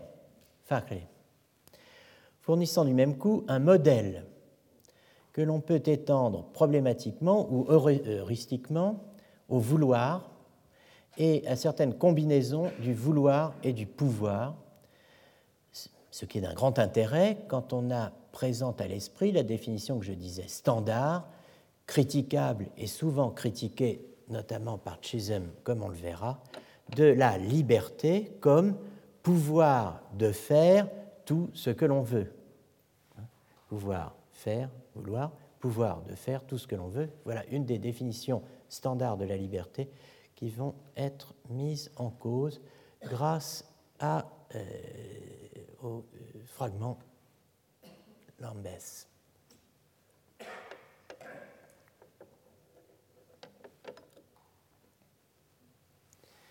Donc, tout ce qu'on dit ce qu'on appelle faire, ou bien fait en sorte que quelque chose soit, ou fait en sorte que quelque chose ne soit pas.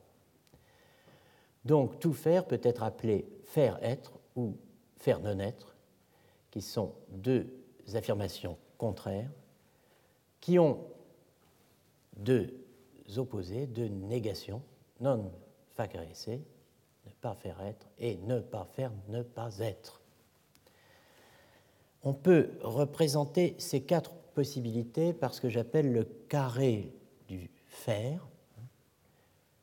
Euh, les numéros correspondent à l'ordre dans lequel les termes ont été introduits par Anselme, mais le dispositif du carré correspond à des relations logiques. Donc, facere esse, FE, qui s'oppose à facere non esse, FNE. En dessous, nous avons NFNE, non facre non esse et non facre esse en deux. On confond souvent ou on exprime souvent notre Anselme 1 par 4, 4 par 1, ou bien 3 par 2 ou 2 par 3. En tout cas, faire être, ne pas faire être, faire ne pas être ou ne pas faire ne pas être, on a là des verbes auquel, si on peut dire, manque un objet, un terme, un terminus. Faire être quoi? Que veut dire exactement facere esse Plusieurs philosophes et historiens de la philosophie ont analysé et discuté le texte d'Anselme. Le plus célèbre est le grand anselmien Desmond Henry, éditeur et commentateur du De Grammatico, le texte euh, d'Anselme sur grammairien, je ne dis pas le grammairien, hein. spécialiste de la logique d'Anselme, mais aussi de la méréologie, c'est-à-dire de la théorie des parties et des tout, des tout et des parties, euh, théorie logique, hein, euh, moderne et médiévale.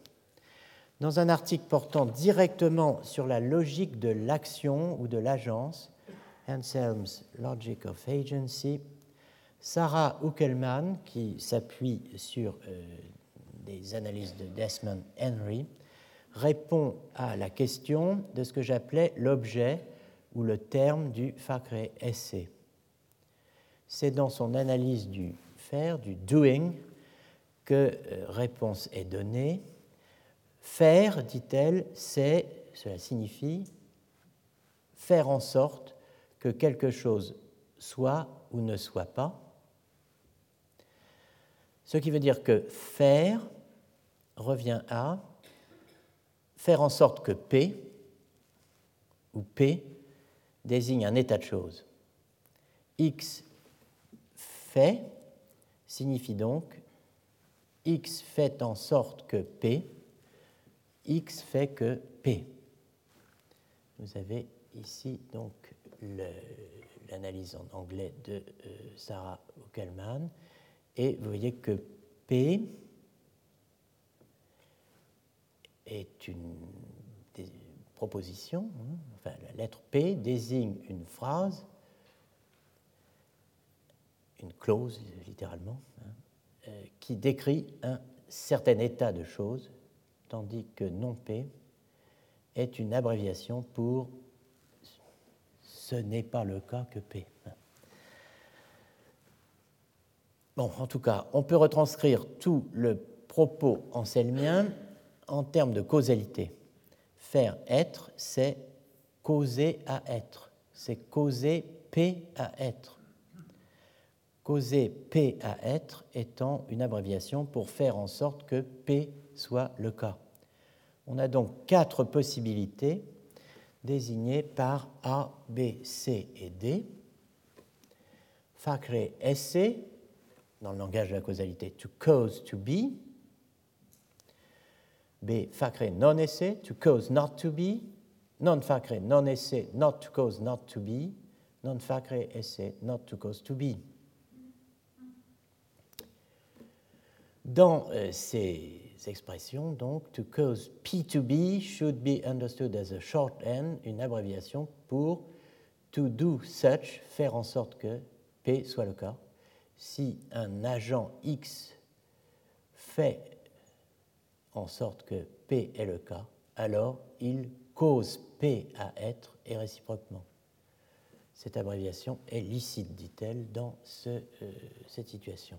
Les types A et B, facre esse, facere non esse sont affirmatifs et ce sont des contraires selon Anselme.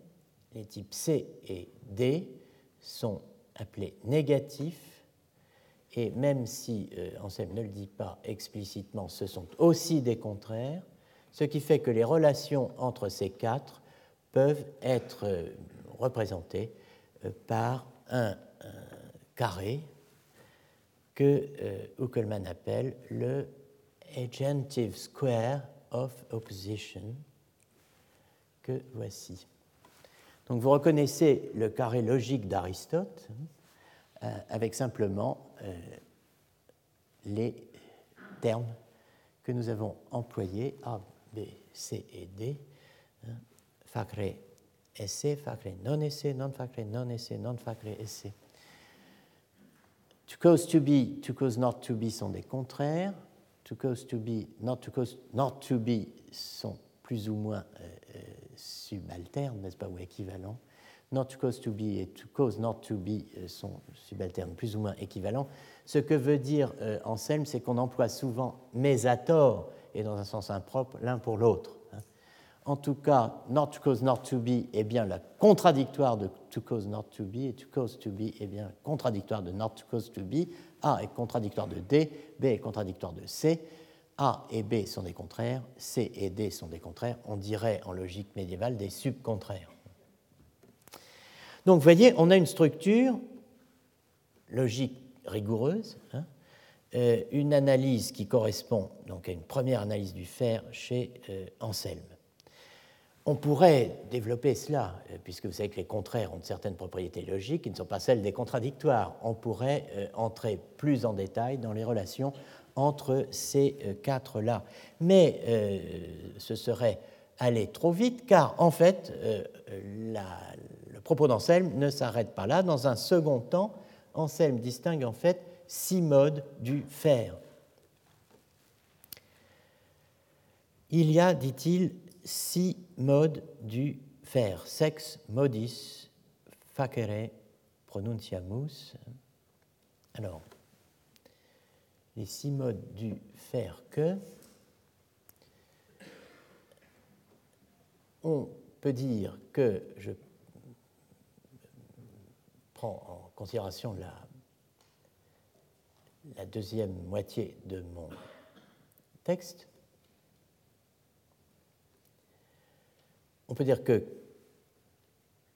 on fait à liquide esse être quelque chose, soit parce que facit idipsum esse, c'est ça qu'on appelle vraiment facere, soit parce que non facit idipsum non esse, soit parce que facit aliud esse, soit parce que non facit aliud esse, soit parce que facit aliud non esse, ou bien non facit aliud non esse. Alors on se dit, c'est bel et bon, mais euh, qu'est-ce que euh, cela veut dire?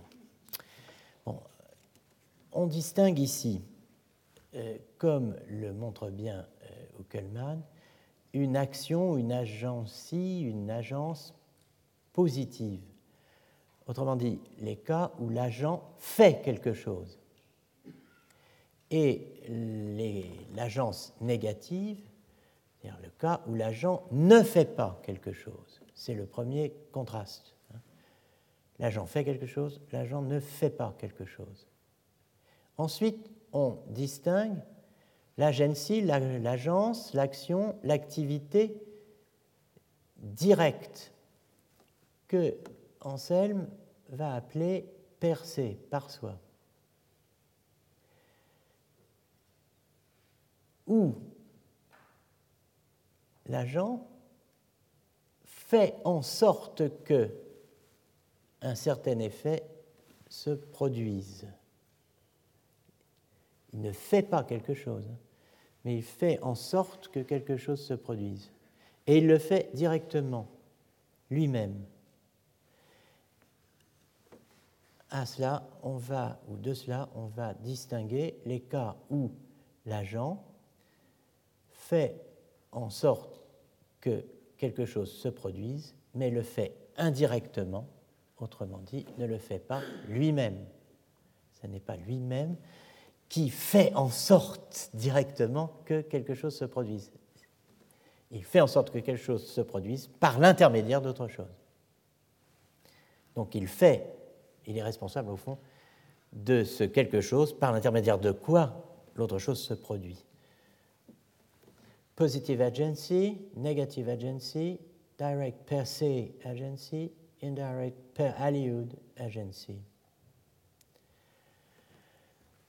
Et euh, dans le cas euh, de l'agency per aliud, n'est-ce pas, euh, il faut continuer l'analyse et dire qu'effectivement, l'agent peut indirectement accomplir une action par l'intermédiaire d'autre chose,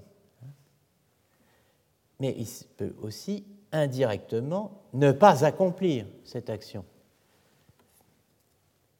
faire en sorte qu'elle ne s'accomplisse pas. Donc on a six modes qui sont listés ici de euh, l'action selon Anselme, revue par Uckelmann. Positive per se, négative per se, positive proximal, c'est-à-dire prochaine per aliud, négative proximal per aliud, positive distal, c'est-à-dire éloigné per aliud, et négative distal per aliud.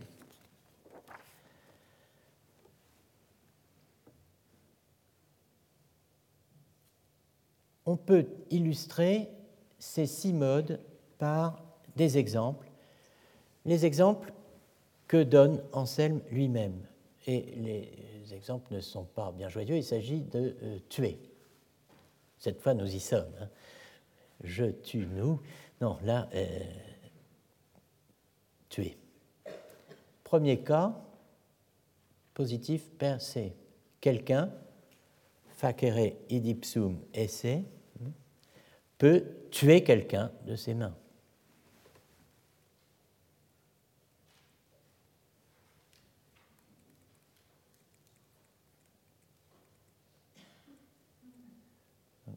Le latin. Facere idipsum esse. Hein, donc, quelqu'un tue quelqu'un d'autre de ses mains. Non facere idipsum esse, le deuxième cas. Alors là, euh, bon, euh, on aime la logique, mais que dire? C'est difficile de trouver un exemple. Il faut sortir de la situation du meurtre.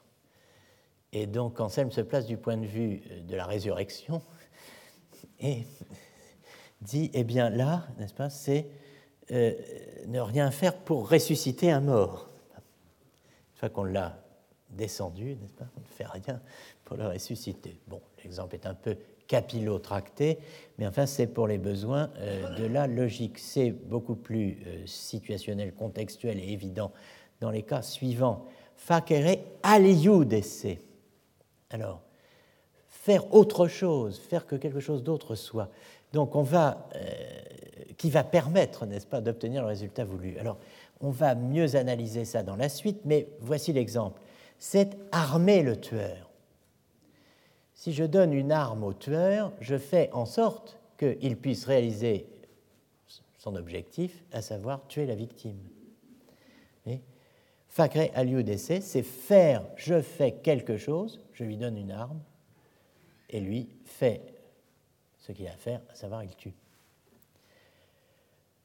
Non facere aliud d'essai, c'est ne pas armer la victime, c'est-à-dire ne pas donner à la victime le moyen d'échapper au meurtre.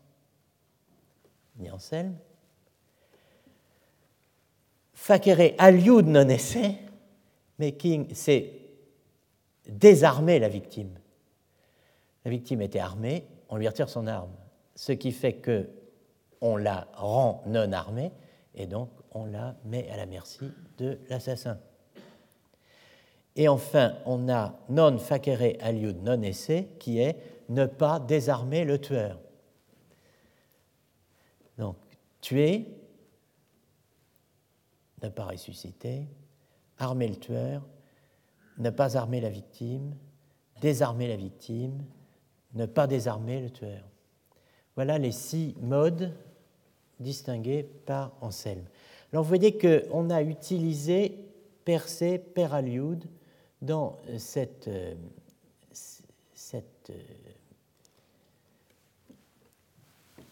ce dispositif. La distinction per se, par soi, per aliud, par un autre, un large spectre chez, chez Anselme, et elle s'applique à, bien d'autres domaines que la logique du faire. C'est un des concepts de base de la sémantique. Et il serait intéressant de connecter les divers domaines d'application du Perse Peraliud chez Anselme. On peut le faire ici. On peut, et l'on doit en revanche, revenir sur les six modes de manière plus systématique. C'est ce que nous allons faire en examinant les analyses de Douglas Walton, pour qui l'approche anselmienne, ce qu'il appelle l'approche anselmienne, offre un modèle logique de l'action dont la pertinence reste aujourd'hui entière. Sa présentation du modèle anselmien se veut formelle, euh, l'agency euh, étant euh, interprétée, exprimée plus exactement par un opérateur phrastique, sentential operator, relativisé, relatif donc dans le domaine de la portée est restreinte à des individus, donc un, opérateur noté euh, delta AP hein, euh, que euh, l'on peut paraphraser comme A, donc A, brings it about that P obtains. Donc, A fait en sorte que P est le cas. Ou, dit-il plus littéralement, A brings it about that P is true. A fait en sorte que P est vrai. Alors, on va euh, distinguer A fait en sorte que P est vrai, A fait, euh, où est le cas, A fait en sorte que P n'est pas le cas, ce n'est pas le cas que A fait en sorte que P, et ce n'est pas le cas que A fait en sorte que non P. Walton dit, poursuit en disant que euh, le modèle anselmien distingue l'action directe, si vous me passez l'expression, bring it about that P, et l'action indirecte. C'est intéressant, ça, c'est bring it about that Q, where Q is a sufficient condition for P. Faire en sorte que Q ou Q désigne une condition suffisante pour que P soit le cas. Un agent, enfin, peut bring about something itself, faire en sorte que quelque chose soit le cas lui-même, per se, facere esse, ou faire en sorte que, per aliud à travers un autre, soit le cas un certain état de choses. Donc vous avez ici les, euh, les six modes de l'action selon euh, Anselme, revu dans la terminologie euh, logique de, euh, Walton.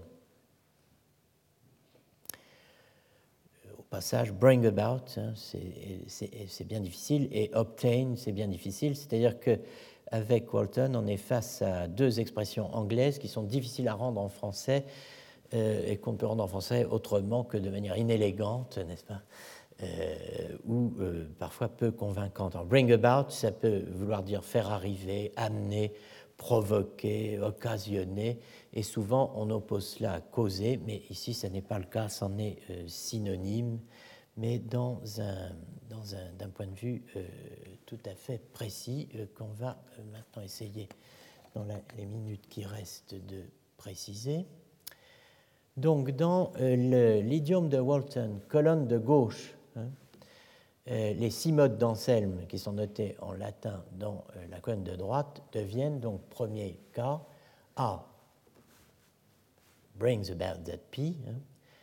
Euh, donc A, edipsum esse, tue directement quelqu'un.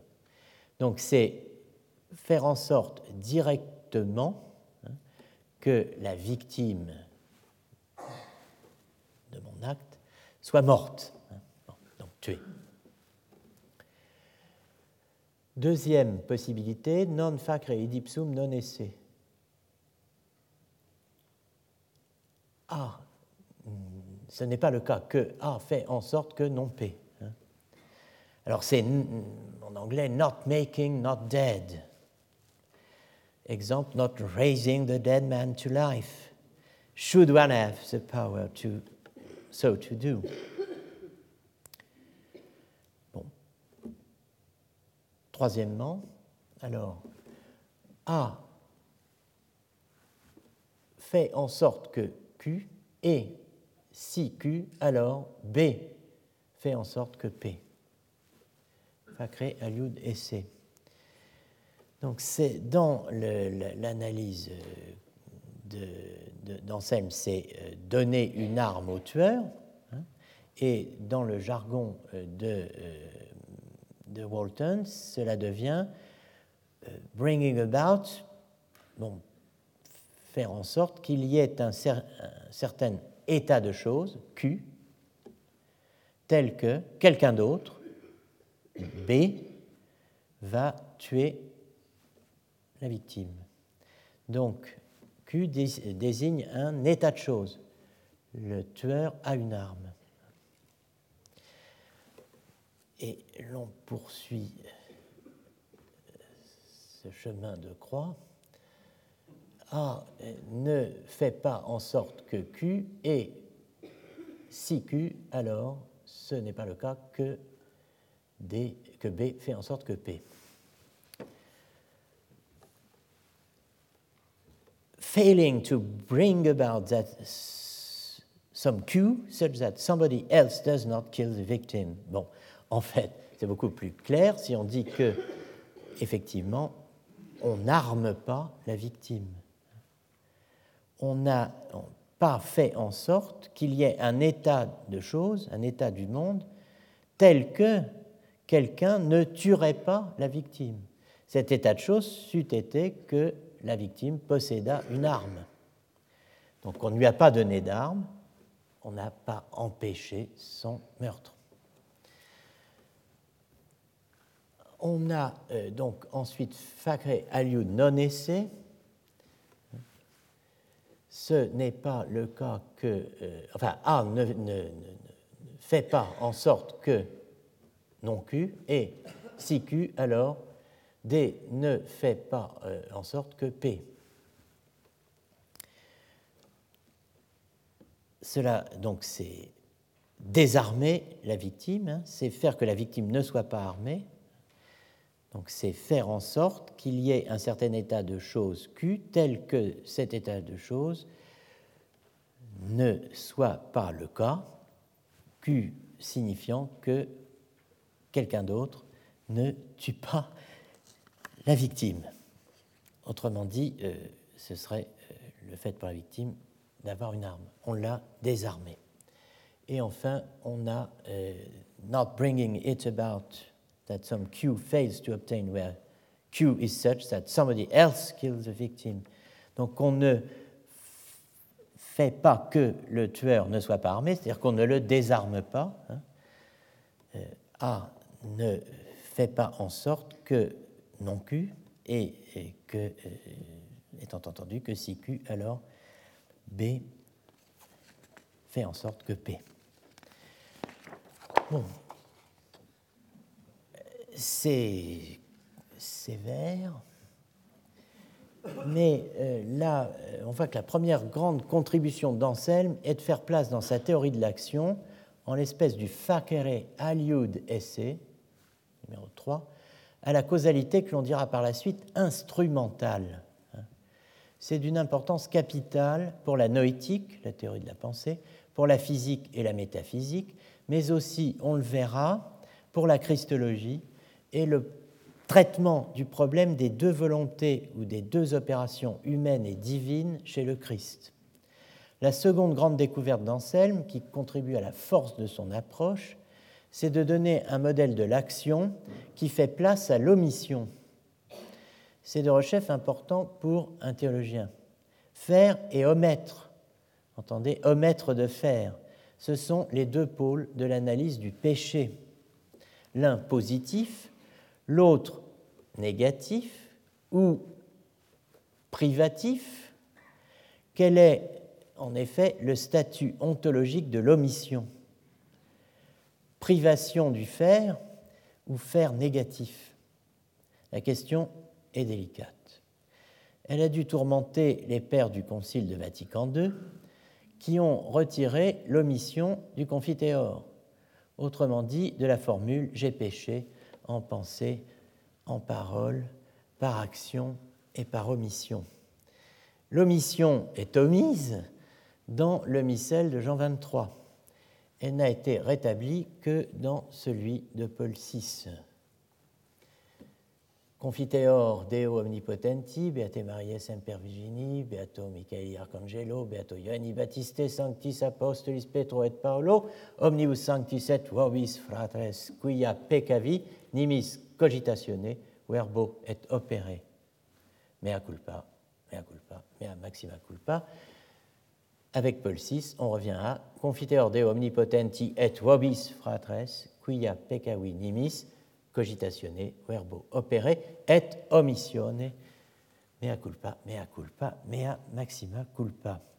La force du modèle anselmien est réelle. En tout cas, le carré de l'agence peut être, comme je le laissais entendre tout à l'heure, étendu au vouloir, en un véritable carré du vouloir, introduisant une différence majeure en l'espèce de 3 et 2 dans le schéma suivant, entre deux modalités du vouloir permettant de distinguer le vouloir négatif, qui est un acte positif dans le voulant, et la négation du vouloir, qui est un acte négatif dans le voulant. Donc une niche pour l'omission. Vous avez cela ici. Vouloir, ne pas vouloir, deux. Vouloir ne pas, trois et ne pas vouloir ne pas, 4, je me suis euh, calé sur le carré de l'agence pour disposer dans le même ordre les volontés.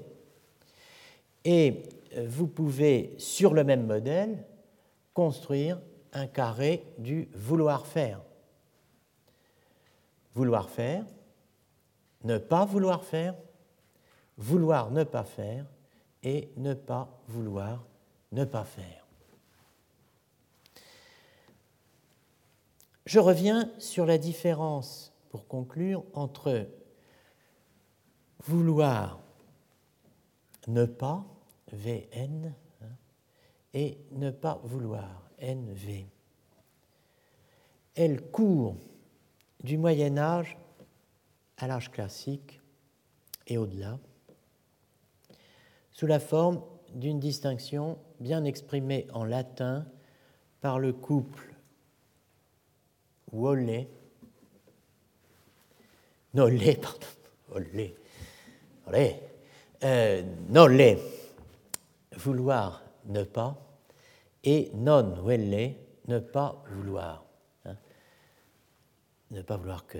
La distinction Nolle versus non Welle est très importante.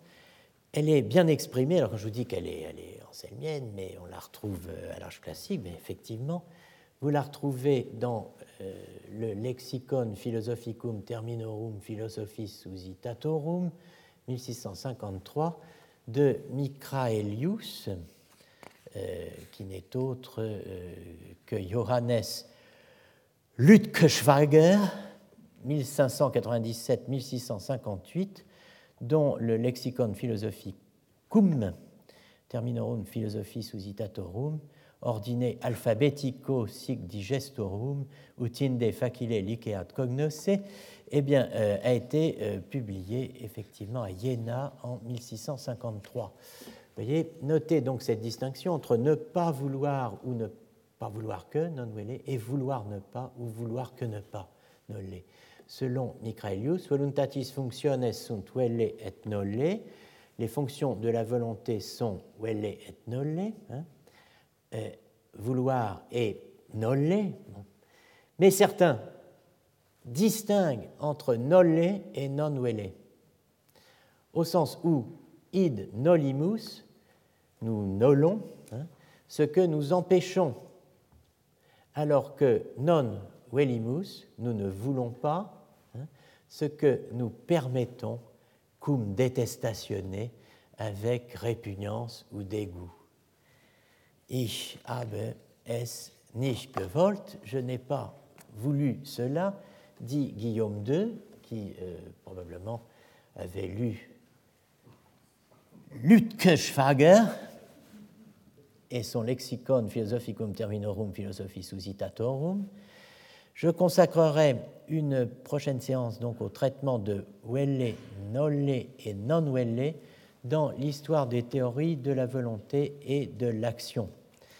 Euh, et par là se termine notre propos d'aujourd'hui. Je vous remercie et bonne année. Retrouvez tous les enseignements du Collège de France sur www.colège-2-france.fr.